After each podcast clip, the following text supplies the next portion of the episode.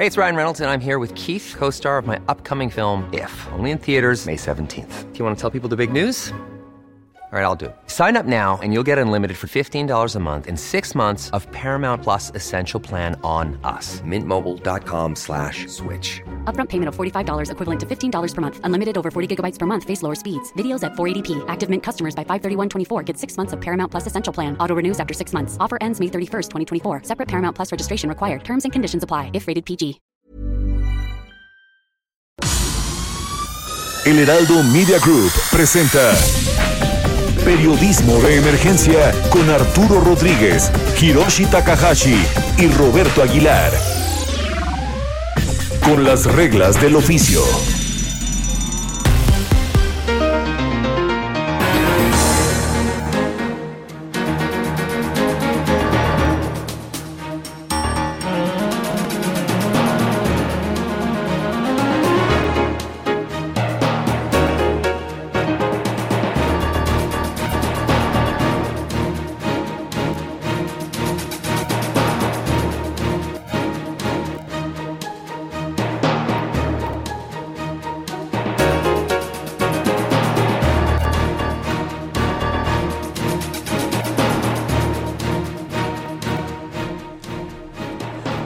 Buenos días, bienvenidos a Periodismo de Emergencia. Como cada sábado y cada domingo, estamos ya listos con información a profundidad de diferentes tópicos. Yo soy Arturo Rodríguez y con mucho gusto saludo a mis compañeros Roberto Aguilar. ¿Qué tal? Muy buenos días. Eh, bienvenidos a esta a este programa. Pues hay mucha información. Hoy nos despertamos con muchas noticias relacionadas con la vacuna. Ya más tarde las vamos a platicar. Hiroshi Takahashi. Muy buenos días, Arturo, Roberto. Vamos a platicarle también de lo más relevante de esta semana y para eso pues vamos a iniciar con la sección de Mónica Reyes, próximo pasado. Mónica, buenos Claro días. Sí, buenos días. Próximo pasado, la noticia que debes saber. Sin, duda- sin lugar a dudas, la noticia más relevante de la semana fue la aprobación en Reino Unido de la vacuna de Pfizer, que desencadenó la expectativa de que pronto, en unos meses, pueda llegar el fin de la pandemia. México está en espera de la aprobación de la FDA en Estados Unidos para recibir en la segunda quincena de diciembre las primeras 250 mil dosis que se aplicarían a personal del sector salud. Aunque los avances de las vacunas están en marcha, México y particularmente la Ciudad de México registran un incremento en los contagios con indicadores que motivaron un llamado del presidente Andrés Manuel López Obrador a retomar el confinamiento o al menos a reducir al mínimo las actividades fuera de casa, al menos de del 12 al 24 de diciembre, con lo que las fiestas decembrinas prácticamente están canceladas. En la política nacional destacó la salida de Alfonso Romo Garza, el magnate, que desempeñó la jefatura de la oficina de la presidencia de la República durante los dos primeros años de gobierno. El anuncio se generó con la afirmación presidencial de que seguirá siendo un puente de comunicación con el empresariado. Renuncia de Alfonso Romo coincidió también con la falta de acuerdo en las mesas de negociación entre el gobierno de López Obrador y las cámaras y organismos empresariales respecto a la reforma que se quiere impulsar para eliminar las violaciones a derechos laborales fundamentales en los esquemas de subcontratación. Sin embargo, no se han roto las pláticas y ahora se espera el acuerdo incluyendo a sindicatos y organismos gremiales en la discusión. Y finalmente, el escándalo de corrupción de esta semana tocó una vez más a la Casa Presidencial tras revel- revelarse que una prima del presidente López Obrador ha figurado en una empresa contratista de la administración que en dos años acumula contratos por un monto de 365 millones de pesos. Hasta aquí la información. Gracias, Mónica. Gracias. Pues muchas gracias eh, Mónica Reyes por la sección próximo pasado y bueno, iremos eh, abundando en algunos de estos temas, el outsourcing y su empantanamiento, la vacuna eh, y el, eh, el, ¿cómo podríamos decirlo? El reconfinamiento sugerido. No obligado, no forzado. No obligado, el cambio que le estábamos platicando el pasado fin de semana, precisamente de la agenda que iba a estar dominando las noticias en estos días, pues es prácticamente lo que vamos a abordar dentro de unos minutos y pues también vamos a tratar de ver cuál es la visión desde afuera o mejor dicho desde el gobierno de Estados Unidos al respecto. Para ello tenemos a dos personajes que están muy involucrados dentro de la política este, pues de, de, México. Está en la línea Javier Treviño, el director de políticas públicas del Consejo Coordinador Empresarial. Javier, muy buenos días. Hola Javier. buenos días, ¿cómo están? Muy bien, Javier. Y también está Grisha Reder, el representante del Partido Demócrata de Estados Unidos en México. Grisha, muy buenos días. ¿Qué tal? Muy buenos días, un gusto estar con ustedes. Gracias, igualmente. ¿Qué tal? Buenos días. Qué gusto platicar con ustedes y pensamos prácticamente en charlar con ustedes porque desde la semana pasada estábamos eh, notando que hay algunos de los temas económicos principalmente y políticos que destacan más en estos primeros dos años del presidente de México. Este, esta semana uno de los temas importantes es eh, pues eh, la, la interpretación del gobierno de la 4T de lo que ha logrado en estos primeros dos años de, de, poder.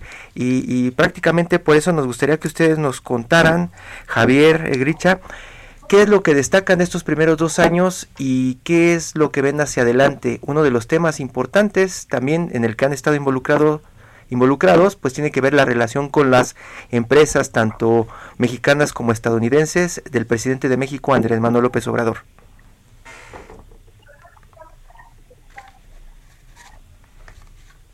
Javier, eh, Javier, ¿nos quieres comentar?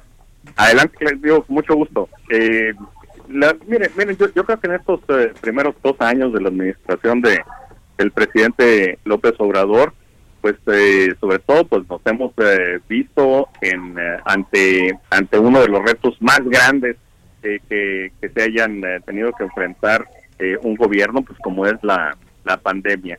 Y desde el sector privado, eh, este, desde el inicio, recordarán ustedes, eh, a principios de, del mes de, abril, fines del mes de marzo de este año, cuando estábamos apenas en los primeros meses de la pandemia, eh, pues hicimos una propuesta importante al gobierno pues para ver cómo debíamos enfrentarla.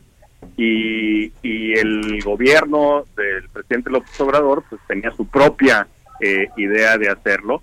Eh, evidentemente no se trataba ni de rescates, ni se trataba eh, de, sino más bien evitar que la crisis de liquidez que estaban enfrentando muchas de las pequeñas y medianas empresas, pues se convirtiera en una crisis de solvencia. Sin embargo, pues el gobierno se, se enfocó solamente a, a concentrarse en la implementación de los programas sociales, eh, y, más que eh, poderse enfrentar a, este, a un apoyo a las micro, pequeñas y medianas empresas, pues lo hizo con las personas y las familias eh, que son los recipiendarios de los programas sociales. Eso pues tuvo un buen impacto, son, son, son importantes esos programas sociales, pero no son suficientes.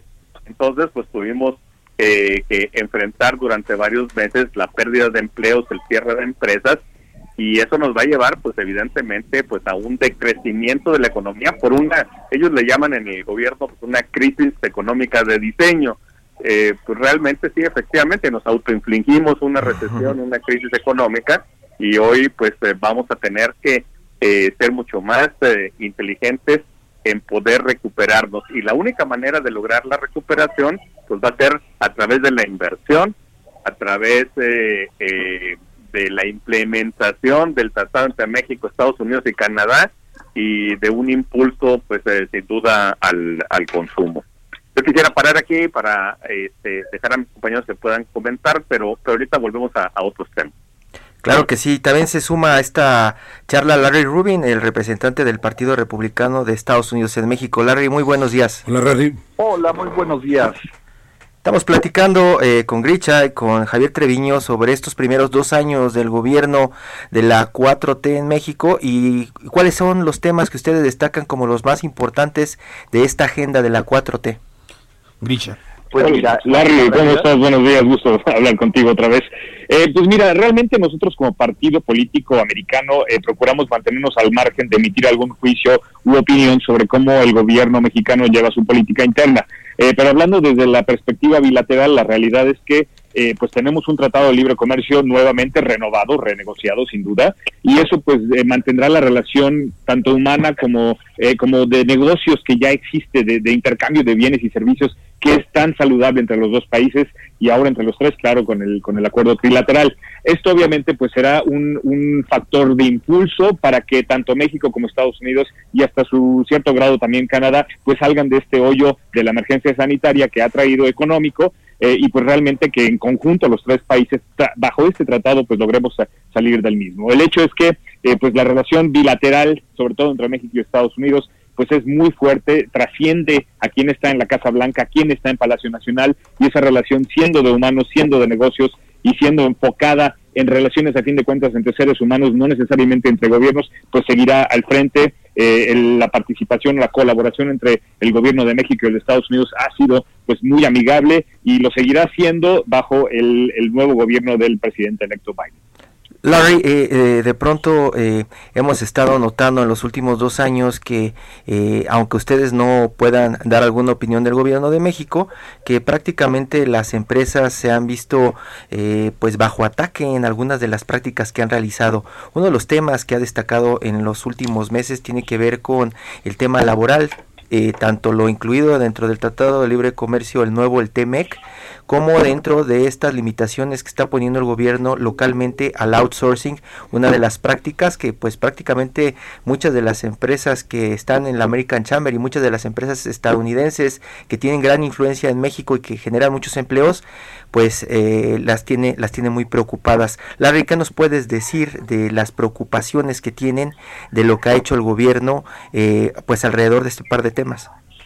Claro, ¿no? Y, como presidente de la American Society de la comunidad americana, te puedo decir que eh, bajo esa titularidad, eh, pues nos tiene preocupados, por ejemplo, este tema que tú muy bien tocabas, el outsourcing, porque es algo que se da a nivel mundial, eh, no es específico para México y es una necesidad para las empresas norteamericanas y las empresas en, en, su totalidad. es una herramienta muy importante, claro, siempre bien manejada, eh, pero la realidad es que las empresas americanas pagan generalmente de tres a cinco veces más eh, que las empresas locales. Entonces, eh, esto puede llegar a mermar la, cantidad de inversión que recibe México y más, como decía Gricha, en, esta época en donde pues una situación compleja por el COVID, económicamente hablando, pues más que nunca se requiere de mayores flujos de inversión y sin duda pues mayor creación de empleo. Y eso es lo más importante para los empresarios eh, en, México es cómo crear empleo y, empleo bien remunerado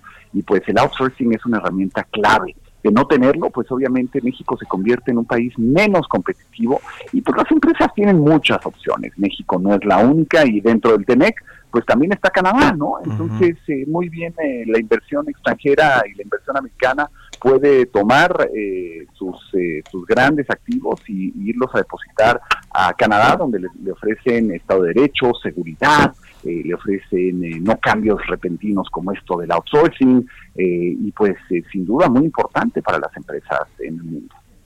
Y en este contexto, para cualquiera de los tres, eh, pues la verdad, entrevistados de lujo que tenemos eh, eh, hoy, ¿cuál creen que es el principal reto que hay justamente en esta relación? Sé que no hay una, como comentaba bien este Grisha, pero en términos de esta relación y bajo este bajo este escenario tan complicado que tenemos ahora en términos sanitarios, ¿cuál, cuál creen ustedes que sea el principal reto justamente en esta relación México y Estados Unidos de cara al 2021? Pues mira, afortunadamente eh, muchas muchas de las preguntas siempre vienen en el sentido de qué tanta prioridad va a ser México para cualquier eh, eh, administración, sea la actual de Trump o la futura posible de Biden, eh, y, qué posición va a tener dentro de sus prioridades esta relación. Y la realidad, a mí me gusta mucho decir que afortunadamente las cosas entre Estados Unidos y México están tan bien que probablemente no sea una de las primeras prioridades en el sentido de arreglar problemas.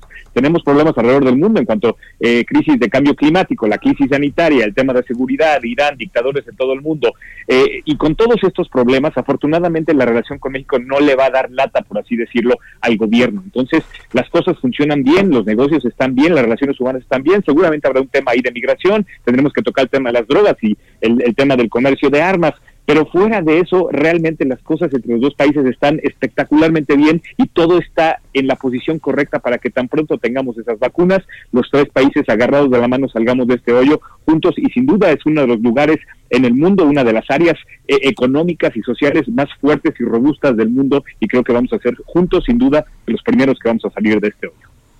Eh, bueno, coincido, soy Javier, coincido con, con el optimismo que nos eh, presenta Gricha. Y, yo creo que añadiendo a lo que a lo que muy bien apunta Gricha, eh, definitivamente creo que parte de lo que tiene que suceder hacia adelante y, creo que está cimentado en el TEMEC es que los países, tanto México, Estados Unidos y, Canadá, pues verdaderamente armonicen sus regulaciones.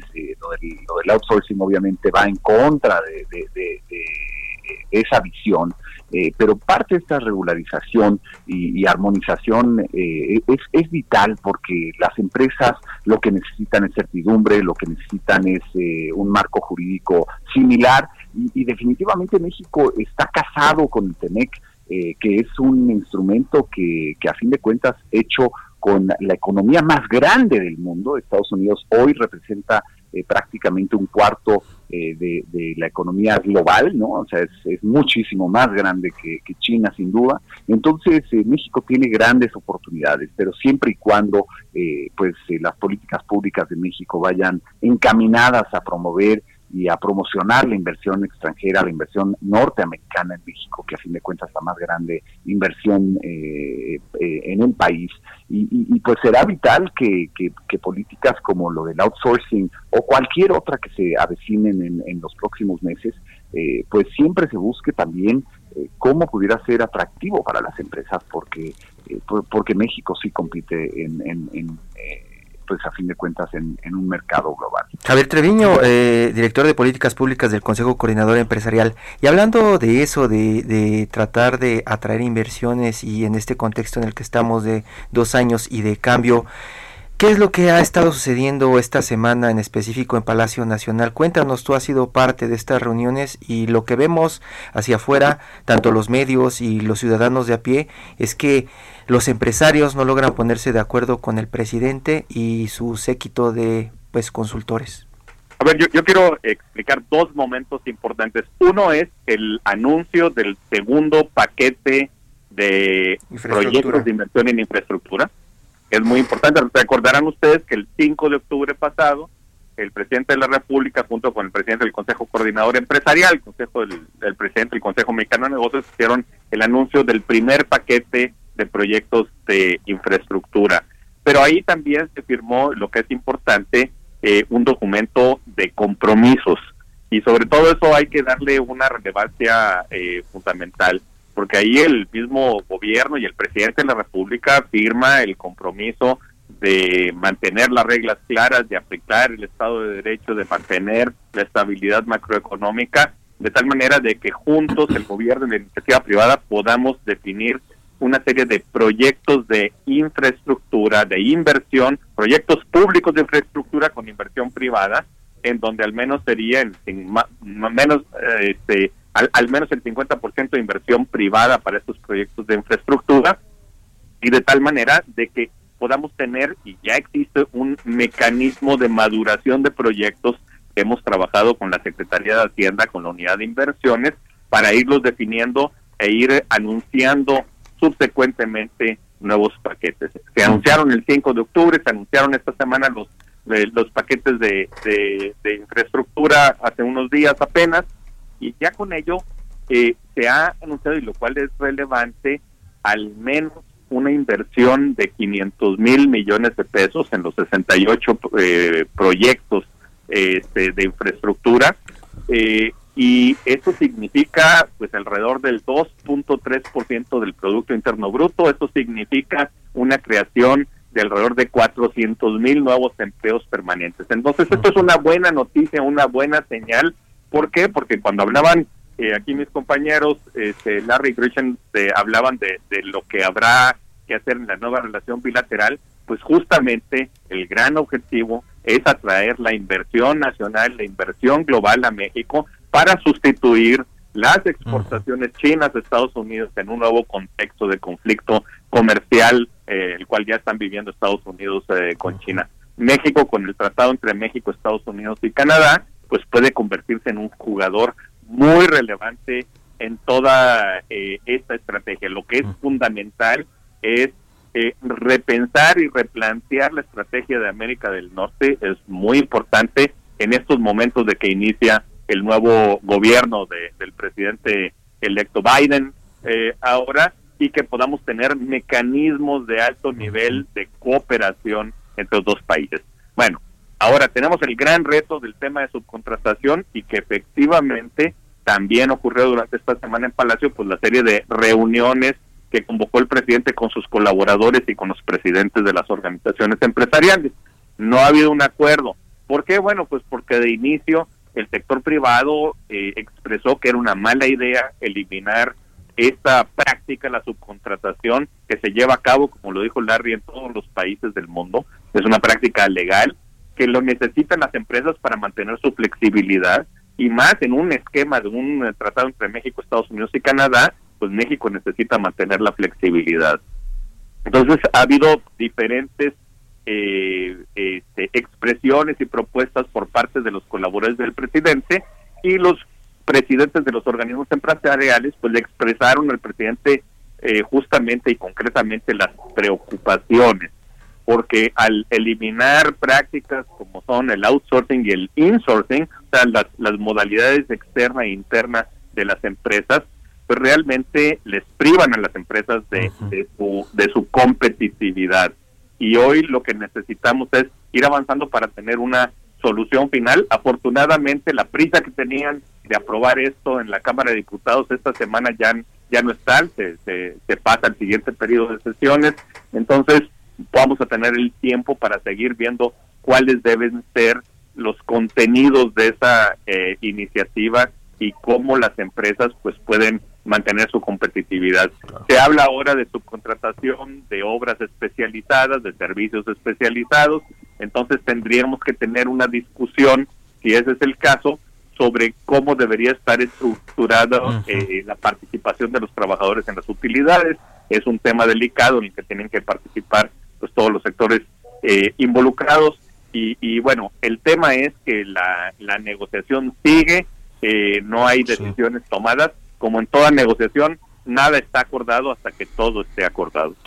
Hay, hay, hay, un aspecto que me parece relevante en, las expresiones que hace unos momentos hacía Larry eh, y que tienen que ver con la certidumbre eh, en, la inversión. Hablamos de, de, inversiones y nos quedan unos cuantos minutos, pero a mí me gustaría que eh, pudiéramos abordar un tema que los congresistas estadounidenses han tenido en las últimas semanas como prioritario, sobre todo en octubre, y que tiene que ver con el sector energético y la certidumbre de las inversiones en ese, en ese sector. Ahora, por propósito de que nos hablaba Javier también de, del plan de infraestructura, que bueno, pues pasa necesariamente por este sector. Entonces, no sé si Larry y Grisha quisieran tener una expresión, expresión breve al respecto.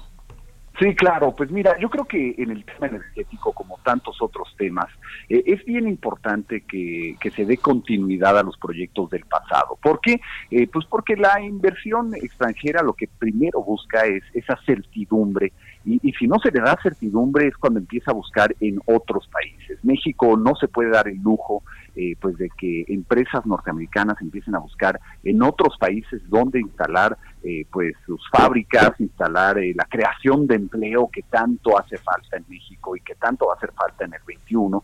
Y, y definitivamente el sector energético es un sector de grandes oportunidades. México estaba eh, atrasadísimo en este La, la, verdad es que México era uno de los países más atrasados del mundo y, y gracias a la reforma, pues México ha venido eh, avanzando, ¿no? Todavía le falta muchísimo, pero ha venido avanzando eh, pues en, en, hacer un sector más competitivo y también que traiga más inversión y más empleo, cosa que el eh, sector energético no había hecho uh -huh. en el pasado, ¿no? Entonces, eh, realmente es una gran oportunidad para México sector energético. Esperemos que así eh, lo empiece a ver el gobierno federal, porque la realidad es que eh, pues no lo hemos visto así.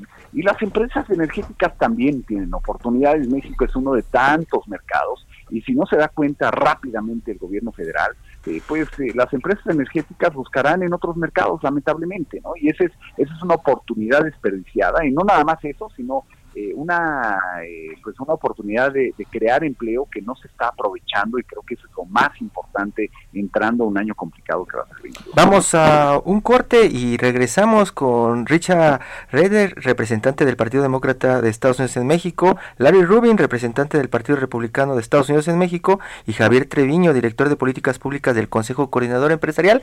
Para continuar con este cierre, estamos hablando de certidumbre y energía.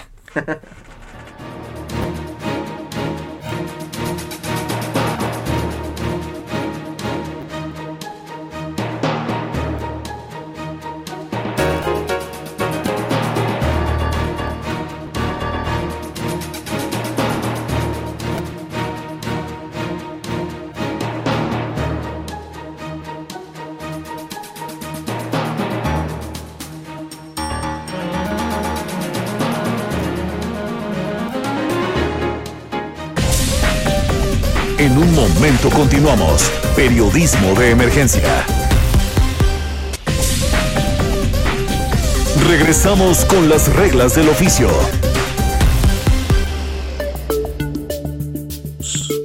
Seguimos en periodismo de emergencia. Estamos hablando con Larry Rubin, representante del Partido Republicano, Grisha Reiter, representante del Partido Demócrata en México, y Javier Treviño, director de políticas públicas del Consejo Coordinador Empresarial. Roberto Aguilar.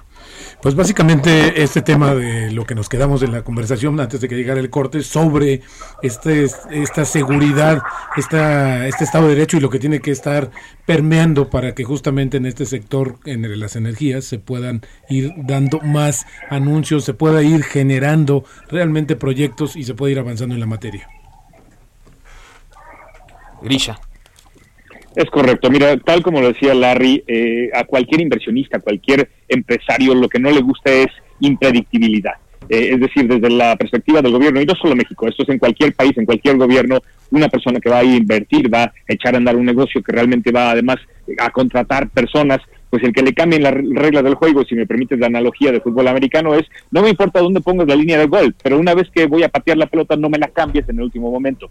Esa predictibilidad y el evitar ocurrencias de alguna manera de cualquier gobierno en cualquier país realmente es lo que mete esa incertidumbre que a fin de cuentas afecta a la inversión. Nos gusta estabilidad, Estado de Derecho, reglas que, se establezcan claramente y además se sigan eh, tal y como están en el TEMEC. Ahí se establece claramente una serie de lineamientos eh, que esperamos que se respeten en cualquier empresa, tanto para las locales de México, así como las inversiones extranjeras que llegan aquí, pues es que voy a venir a invertir aquí, dando por hecho que esas reglas se van a respetar. Eh, por ejemplo, esto fue lo que le afectó de tal manera a Venezuela, pues que obviamente está en una crisis mucho peor que cualquier otro país. Cuando tienes a un dictador que puede simplemente levantar la mano y decir expropiese o hagan esto o castiguen al otro, eso es un mercantilismo de Estado llevado a la enésima potencia y eso pues realmente mete tanta incertidumbre que afecta gravemente la inversión y pues es lo que no queremos ver. Javier, eh, hemos estado platicando también eh, en los últimos días con muchos empresarios sobre este tema de los planes de infraestructura. Eh, para rematar, Javier, Gustavo de Hoyos nos comentó en este mismo espacio hace unos días que prácticamente lo que estaba haciendo el gobierno de México era firmar una carta de no estorbar era lo que prácticamente iba a hacer el gobierno con este eh, tema de la infraestructura.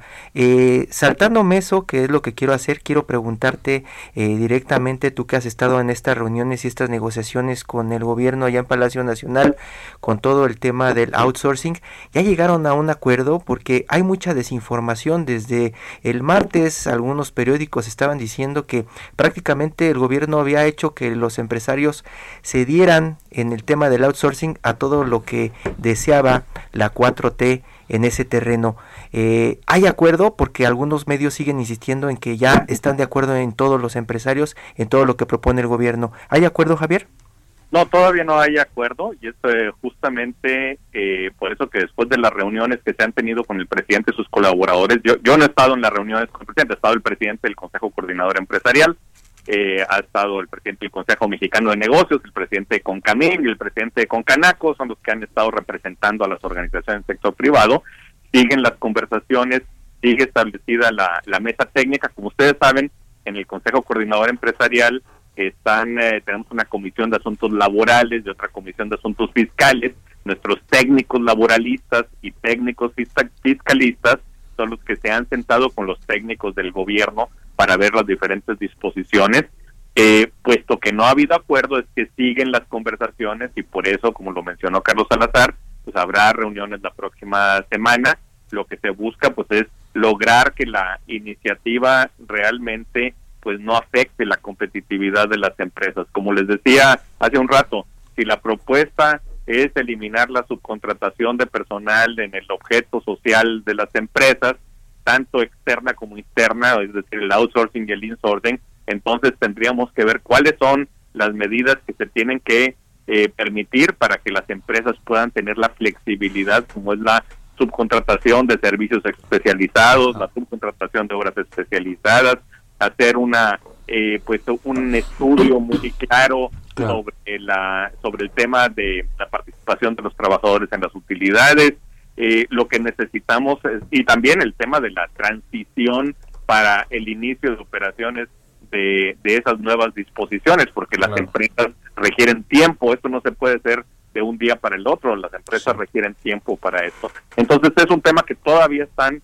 la mesa de negociación, todavía están las conversaciones, no se ha terminado. no hay acuerdo. Vamos, no hay acuerdo todavía. Muchas gracias, Javier Treviño, director de Políticas Públicas del Consejo Coordinador Empresarial, Larry Rubin, representante del Partido Republicano de los Estados Unidos en México, y Grisha Reiter, representante del Partido Demócrata de los Estados Unidos también. Muchísimas gracias, nos dejan más preocupados si quieren saber. Buenos días. que pronto cambien Buenos días, gracias. Gracias. Un abrazo, gracias. Hasta luego. Hasta Bueno, luego. Hasta luego, buen Y día. bueno, vamos rápidamente a cambiar de manera diametral de tema. Eh, como anunciamos la semana pasada, estamos eh, transmitiendo la serie de podcast Camino a Encontrarles, historias de búsqueda, que es una producción de la plataforma periodística A dónde van los desaparecidos, eh, también de Quinto Elemento Lab y una producción del Imer Noticias que ha hecho la producción eh, sonora. Así que eh, vamos a este tema tan doloroso, profundo y esperanzador por el trabajo de las familias de las víctimas. Escuchemos.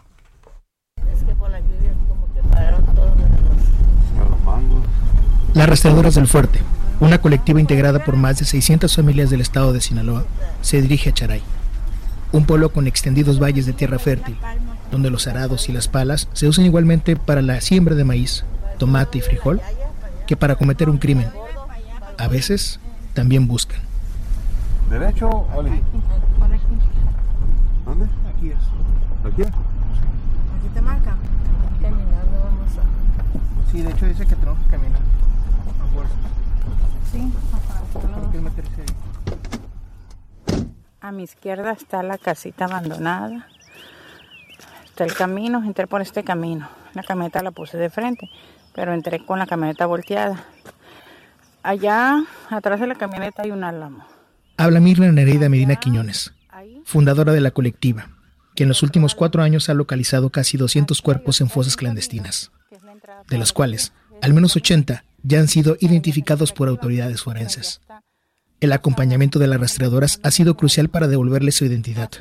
Este grupo de mujeres ha diseñado un método casi infalible.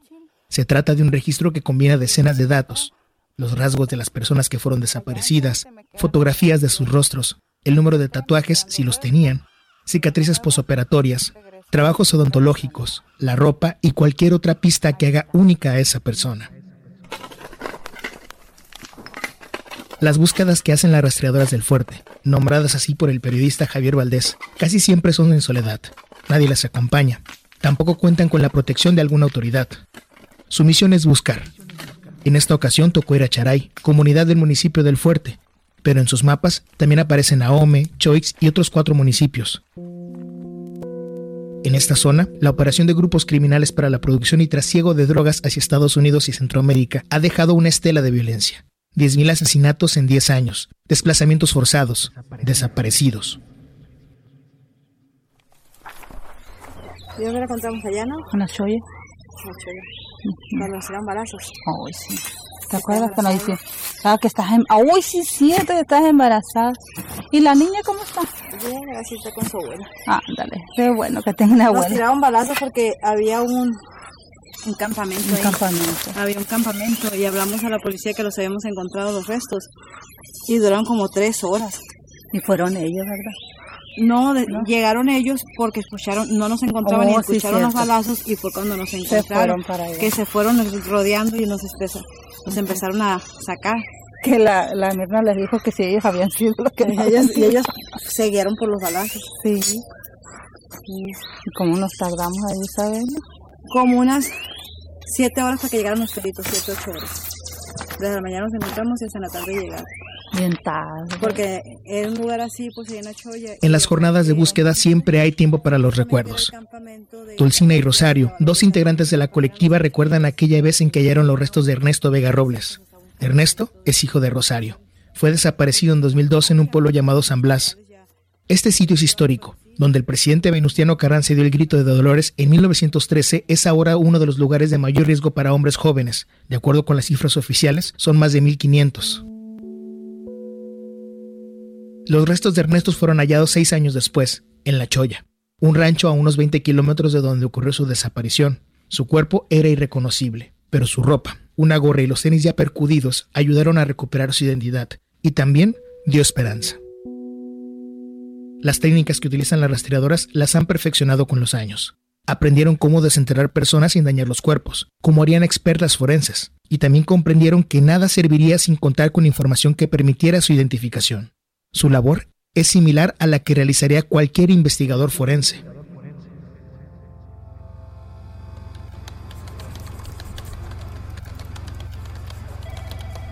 En una plaza comercial de Los Mochis, pende un cartel con la leyenda Derechos Humanos. Las ventanas y cada uno de los espacios de esta oficina están tapizados con papeletas color blanco. Son fichas de búsqueda, pero también son memoria. ¿Has visto a? Se lee en cada una de ellas, seguida de distintos nombres. José Francisco Ramírez García, desaparecido el 10 de junio de 2017. Jesús Izaguirre Valenzuela, la última vez que se le vio fue el 3 de mayo de 2015, en Sonora. Antonio Alán Rubio Escalante, de Choix. Pedro Ventura Medina Quevedo, de Culiacán. Las tareas que hace la colectiva en el campo se complementan en esta oficina, que rentaron en 2016 para almacenar sus herramientas y que al poco tiempo cambió su propósito. Entonces decidimos que primero hicimos los banners para buscarlos, pero también empezamos a encontrar cuerpos desde el 2014 y algunos de los cuerpos pues eran de las de las familias, de las rastreadoras y deci- decidimos hacer un banner donde estuvieran las personas que habían sido localizadas. En este caso, eh, en esta pared al fondo está las fotos de algunos tesoros de las rastreadoras. Yo creo que no es ni la mitad de los que hemos encontrado de las rastreadoras. En esta oficina, Mirna muestra una carpeta de color beige y más fotografías. Luego saca otra y otra más. Todas están clasificadas por año, género y municipio.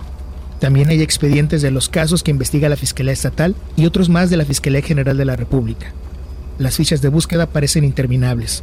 Todas narran la barbarie que desde hace años ocurre en Sinaloa. Todos estos datos permiten que las rastreadoras hagan un seguimiento puntual de las actividades con abogadas, fiscales, psicólogas, trabajadoras sociales y funcionarios de las comisiones de búsqueda y de víctimas.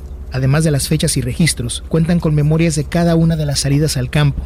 También guardan videos y audios que sirven como pistas para cada una de las búsquedas. Lo que hacemos es hablar a la fiscalía, al departamento de homicidios, y le decimos, mira, tengo estas fichas que pudieran ser eh, Juan, Pedro, Otoño, pudieras hacer el cruce directo para no esperar, pues. Entonces tenemos esa coordinación, se hace y sí, en alguno de los casos, de los 10 o de los 5 que pusimos nosotros, salió uno. Entonces esa es una manera de, de también ayudar nosotros a la identificación de los cuerpos que encontramos. La identificación de Roberto, el hijo de Mirna Nereida, es muestra de que la metodología que las rastreadoras han perfeccionado desde su fundación en 2014 ha funcionado. A Roberto se lo llevó un grupo de desconocidos del pueblo, donde vendía memorias USB con música regional. Después de su secuestro, asesinaron a Roberto y lo enterraron en medio del campo. Y desde ese día pues me dediqué a buscarlo. Y le hice aquella promesa de que lo iba a buscar hasta encontrarlo y, pues se la cumplí también. Un 14 de julio del 2017 mis compañeras y yo encontramos los restos de Roberto en esa fosa. Algunos de los restos, porque igual pues aún todavía no lo encontramos. Ese día de la búsqueda, que se había extendido por tres años, hubo varios elementos que llamaron la atención de Mirna Nereida. Entre ellos, empaques de accesorios de carros que eran los mismos que vendía su hijo, y la ropa. El trabajo que inició en el campo se complementó con el de la oficina. Después, intervinieron las autoridades. La rapidez en los procesos de investigación parece algo difícil de alcanzar en un estado donde apenas hay 16 ministerios públicos especializados en la búsqueda e identificación de casi 5.000 personas que están desaparecidas. La insuficiencia de personal no es el único problema. Las muestras genéticas que requieren para la identificación de cadáveres únicamente pueden realizarse en Culiacán, la capital sinaloense, ubicada a unos 223 kilómetros de los moches. El trayecto en automóvil toma tres horas aproximadamente. Allí está ubicado el único laboratorio de genética forense de la Fiscalía General del Estado. En los últimos cuatro años, de 2016 a 2020, se han tomado 880 muestras a cuerpos de personas no identificadas. Una cuarta parte corresponde a los hallazgos de las rastreadoras, que a lo largo de un arduo proceso han logrado la identificación de 80 personas. Tesoros. Así se refieren las rastreadoras del fuerte, a los casos en los que los cuerpos han sido identificados y reconocidos por sus familiares. Sus rostros y nombres están en una manta que la colectiva decidió colocar en la oficina de los mochis, a manera de memorial. Roberto Corrales Medina, Alejandro López Serna, Belisario Quintero Medina, Ernesto Vega Robles, José Candelario Espinosa. En un país donde hay más de 39.000 cadáveres sin identificar, esos nombres parecen apenas una mínima parte, pero para las rastreadoras es un logro. Cada persona identificada a través del cruce de información diseñado por ellas es el cumplimiento de una promesa. Buscadoras,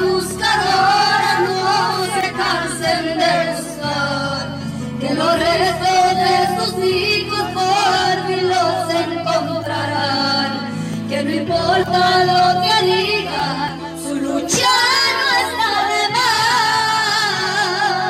más, son guerreras que nunca se rendirán. Todo menos fútbol.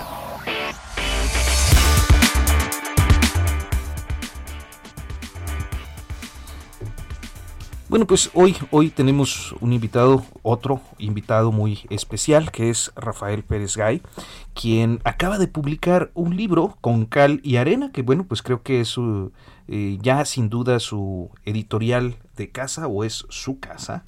Este, y a mí me parece que es un trabajo particularmente interesante porque eh, pues recupera algunos aspectos que eh, luego perdemos de vista como lectores a quienes nos ha gustado la lectura, pero también a quienes no, porque este es un libro muy acorde con estos tiempos, es un libro muy visual y se llama La otra aventura, historias de escritores y escritoras, recomendaciones literarias, grandes inicios de novelas, crónicas y diarios. Por este libro que acaba de salir, eh, pues me da mucho gusto que hayamos podido enlazar a Rafael Pérez Gay a este espacio. Muy buenos días, Rafael. Buenos días. Buenos días, ¿qué tal? ¿Cómo les va? Muy buenos días. Pues mira, con el gusto de saludarte y primero pues interesado en saber cómo es que yo soy Arturo Rodríguez, por cierto, están conmigo eh, mis compañeros co-conductores Roberto Aguilar y, este eh, Hiroshi Takahashi. Y bueno, el, el, el, eh, problema, el punto es cómo, cómo surge este proyecto, Rafael. Les cuento, gracias por, por invitarme para charlar eh, sobre la otra aventura. Eh, hace ya algunos años eh, fui invitado a hacer eh, una emisión de libros eh, y yo eh, tenía serias dudas acerca de si tenía que ir a la televisión a hablar de libros. Me di cuenta después de que era posible siempre y cuando fuera una emisión escrita. Me explico.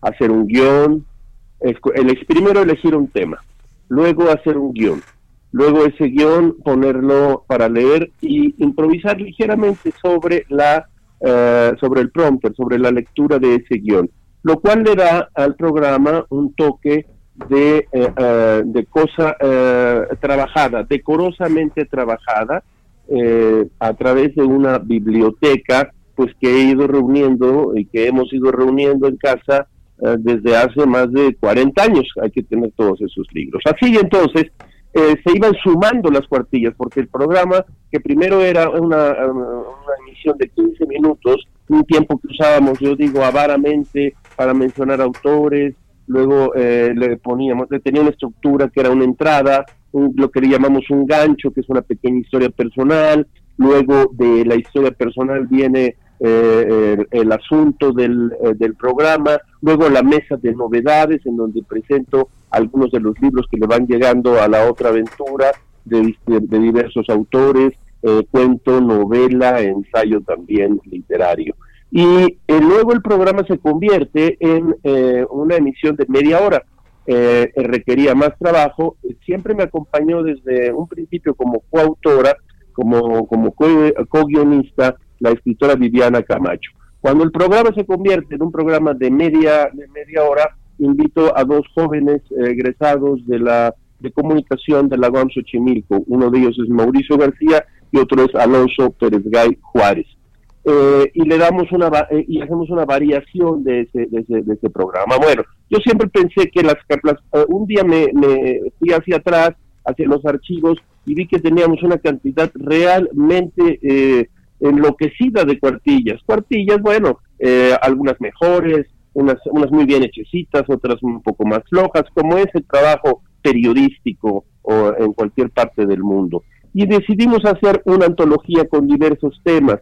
Tomamos el tema de la locura, del amor, del fútbol, y claro, como es eh, un desprendimiento, por decirlo así, tenía que tener imágenes y escogimos un formato, un libro cuadrado de 23 por 23, 23 centímetros por 23 centímetros, y hicimos un trabajo muy serio eh, iconográfico fotografías de autores, fotografías de los libros, algunos grabados antiguos, eh, que van recorriendo los tres tipos o los cuatro tipos de, eh, eh, de capítulos que hay. Grandes inicios, ponemos una cita de un gran inicio, de una novela, de un cuento, puede ser, déjenme improvisar, puede ser Balzac, puede ser Pessoa, puede ser Julio Cortázar, puede ser, puede ser Lord Byron, no sé, eh, y, y, luego contamos también historias de escritores, de escritoras, para que no sea, no es, es muy importante, eh, les cuento, eh, no es un libro de crítica literaria, no es un libro de, para, para eruditos,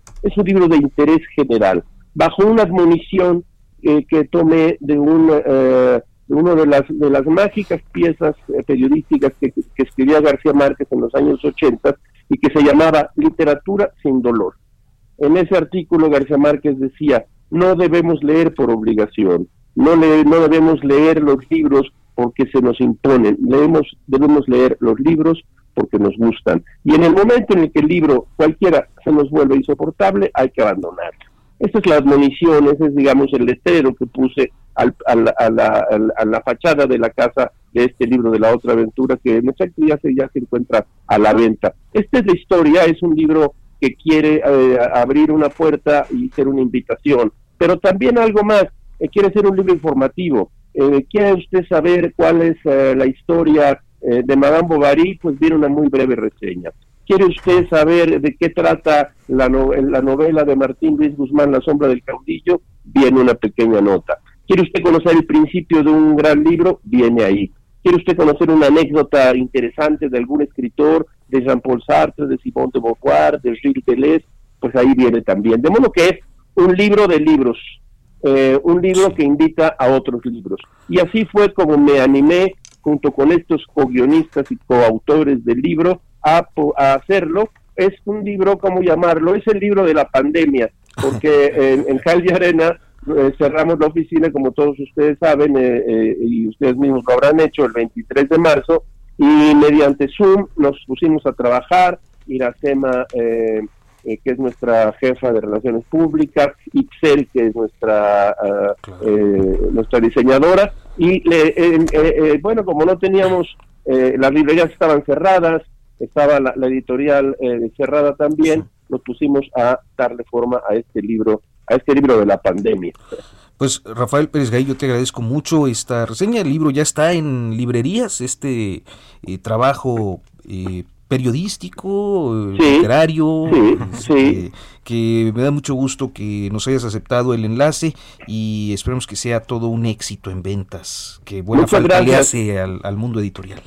Exactamente, muchas gracias por invitarme. Les digo que es la primera entrevista que doy de la otra aventura y me y me da mucho gusto hacerlo para el Heraldo y para usted. Y, gracias, Rafael. Y, sigan buscando la columna de Rafael Pérez Gay en Milenio. Es buenísimo. Así es. Buenísimo. Ahí, ahí, ahí, ahí, anda, ahí, anda, dando vueltas un amigo que se llama Gil y, yo, mismo, y yo mismo eh, los días viernes. Eh, eh, muchas gracias. Que ya no nos da tiempo, pero ya lo platicaremos. el tema del de, trabajo en los periódicos, como menciona con Clarice Lispector, pero ya lo platicaremos en otra entrega. Muchísimas gracias. Hasta luego, cuando me inviten estaré con ustedes con mucho gusto. Gracias, Rafael. Hasta muy buenos días. Y bueno, pues llegamos a la parte final. Muy rápidamente se nos queda Felipa Obrador y eh, la explicación que van a dar.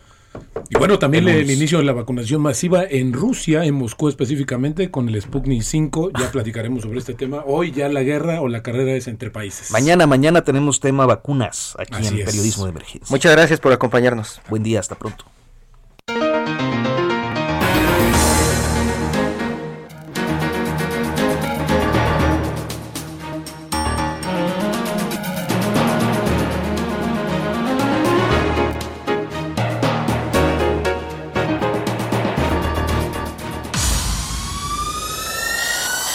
Esto fue Periodismo de Emergencia, con las reglas del oficio.